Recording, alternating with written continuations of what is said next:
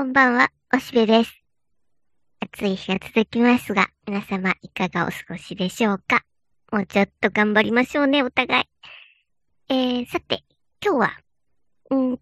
ちょっと、えー、短く、おしべが最近、おやおやおやと思ったことを話してみようと思います。えっとね、日曜日の夜のテレビで、えー、ビバントっていうね、ドラマが始まってて、で、堺まさとくんがやってて、あの、まあ、はじめはなんかよくわからんし、うん、視聴率も低いみたいな噂だったし、実は僕は1回目は見てなかったんだけど、2回目をたまたま見たときに、うわ、なんてお金をかけたドラマだろうか、それに豪華なメンツが出てるなぁ、などと引き込まれて見ていたね。で、えー、そうするうちに、ガバッと、覚醒した時があった。えー、ビバントってどういう意味かって、まあ、今後また展開はあるかもしれないけど、ひとまず第2話まででいくと、別班のことだと。何？別班が？テレビで初めて聞いたかな？いや、もちろんね、あの、かつて国会でも質疑に出たんだよね。えっと、今ちょっと調べたら、平成25年に国会で共同通信とかが別版について言及している報道があるけれども、それは、えー、否定しなくていいのかみたいな変な質疑を疑って、で、あの時も、あれあれあれこんな変なことやって、こういうのって、実は、まあ、次第に認めさせていくための一つのステップじゃねえとは思ってたんだね。だって、うん、昔はさ、拉致とかが完全にないことになってたでしょ？で、えー、国会で拉致があるんじゃないか北朝鮮に、えー、連れ去られるということが起きているみたいな質疑を取るときに、なんか言葉に気をつけろよとかって中川女が言ってたりしてたんだよね？で、その時はもう何を口頭向けなことみたいな雰囲気だったけども、もうその後、ほどなく小泉が、まあ、電撃的に解決？まあ解決してないけれども、なんか一挙に表に出したよね。だから、その、なんかいずれ表に出る話を少しずつ、こう、漏らしてリークしていくっていうやり方、今まで何度も見てきたさ。だからそれを日曜日の夜の9時からのね、割とメジャーな番組で TBS でやるって、と思って、ちょっとびっくりしちゃったけど。で、僕はこの別班については、えっ、ー、と、123便だね。日航機が落ちたやつ。あの時に、いろいろ言われていたね。まあ、今となっては、その、もう少し生き残りがいたんだけど、それが殺されたっていうとこまでは多分本当なんだろうなと思ってる。で、ただその撃墜されて、まあ多分米軍に撃墜されたってことになってるっぽいけども。で、その理由とかはまあいろいろ言われている。その、えー、コンピューター関係のね、開発というのを日本にブレーキをかけさせるためとか、いろいろ脅しとして使われたとかね、言われているけれども、まあ、とにかくなんか人為的に撃ち落とされたことは確かで、で、そのことの隠蔽のために、なんか自衛隊員も射殺されたってことは、当初のニュースではやってたよね。それは忘れないぜ。で、そんな時の、その、えー、うごめいていた、こう、自衛隊とはいえ、その、えー、認可されていないような、ちょうどこう、007みたいな、うん、影の、こう動きをする舞台。これを別班とみんな呼んでいたし、まあどうやらそれあるっぽいなと。で、その国会でも言われたんだったら、まあそれあるんでしょうよ。で、それが、えっと、ドラマの中で割と丁寧に説明されたね。安倍博士が、いや、実はそういうのがあって、とかって、その、安倍博士は公安だからね。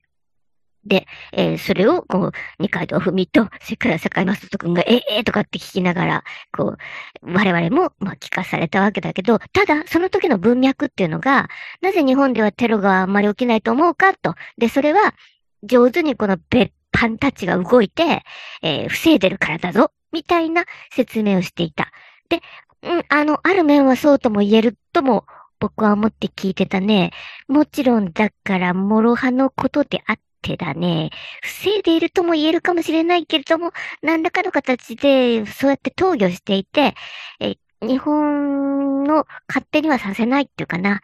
大きくは支配しているわけで、で、こう、なんか、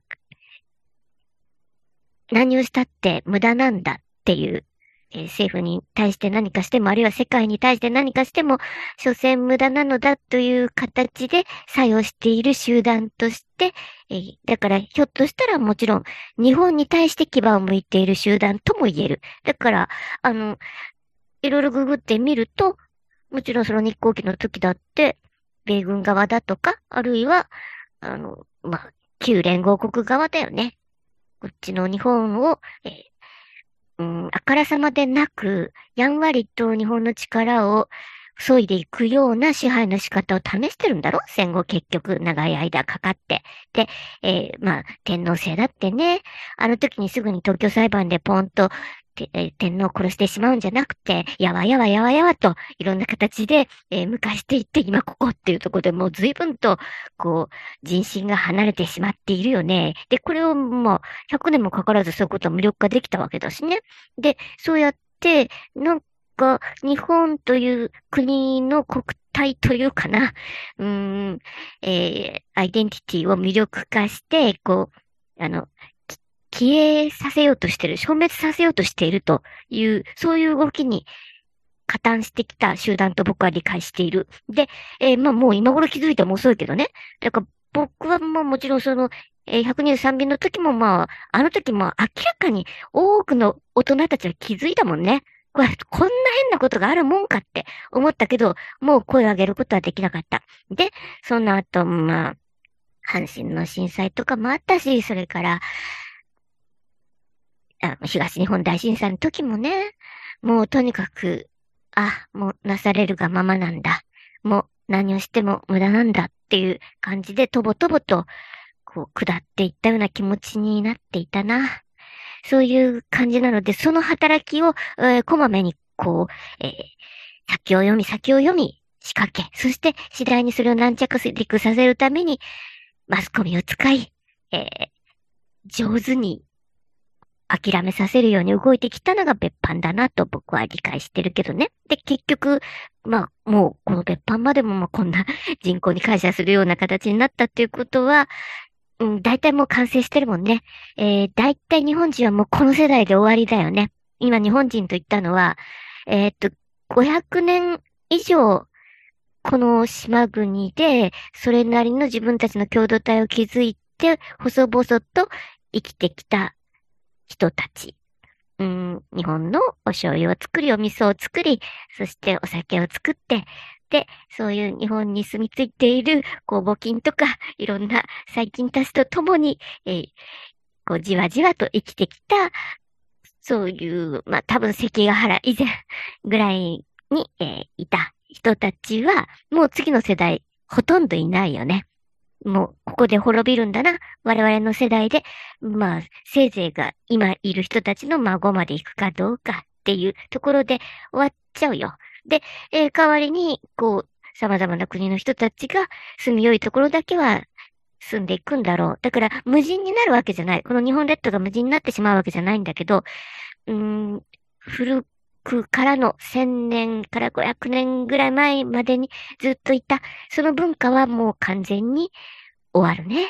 で、えー、ある種の、まあ、ひょっとしたら DNA 的なものがあるんだとしたら、そういうのを担った人々もこれで終わりということになっていく。で、そのことに対して、対して反対の声は上げないという特質を持っている民族だからこそこのことが成功したよね。誰も反対なんかしないさ。がっかりしてるだけ。で、ああ、こんなことだったらなんか、特攻隊で死んでいった僕の場合も、えー、僕のおじさんに当たる人が特攻で死んでるんだけど、それとかにおじさん申し訳なかったって思わなくはないな。でももうあの時点ですでに多くの人が無駄死にさせられていたからね。など、そんなことを考えてしまうよ、あのドラマ。まあ、とにかく金がかかっているし、で、えー、それによくできてるしね。あの、面白さというものが出ているし、あの、やっぱりスパイものとか、あの、本で楽しんでいる者たち、今まで映画で物語を楽しんでいた者たちはみんな引き寄せられるものになっている。あの、えー、モンゴルでロケしてるんだけど、そのモンゴル人っぽい、あの、ドラムっていうとても有能な、あの、力士のような仲間がいるけど、それが、えっ、と、日本語を話せないので、スマホで話すとことかもすごく可愛いし、わかりやすいしね、ジョークできてんなーって、うん、感心します。で、えー、そんなわけで、まあ、まだ、えー、そんな進んでないんだけど、今後どうなるか。もちろんいろいろもっと仕掛けがあるんだろうし、謎はいっぱいだけどね。で、えー、なんとなく、まあ、酒井くんがいろいろあるんだろうなってことは思わされるし、それに、あの、ニノとか役所工事は一体何なのじゃろうと、いろいろ面白いと思うので、まあ、とにかく、今、今まで日本が被ってきた様々なことの一種の暴露みたいなものがされてると思う。あれは完全に原作なしで、で、まあ今流行りのそのネタバレなしっていうか、その放映の瞬間まで内容は伏せられるっていう感じで、どうなることかっていうのが我々楽しみで。で、まあね、えー、君たちはどう生きるかもそうだったけども、うん、ネタバレなしでみたいなのが今割と贅沢に楽しめる娯楽になっているなっていうふうにも感じます。というわけで、えー、今後は見守りたいと思うし、引き続き別班のことは、あの漫画もあるよね。別班の犬って漫画あって、それも読んでみようと思っているしね。というわけでした。じゃあ、またね。バイバーイ。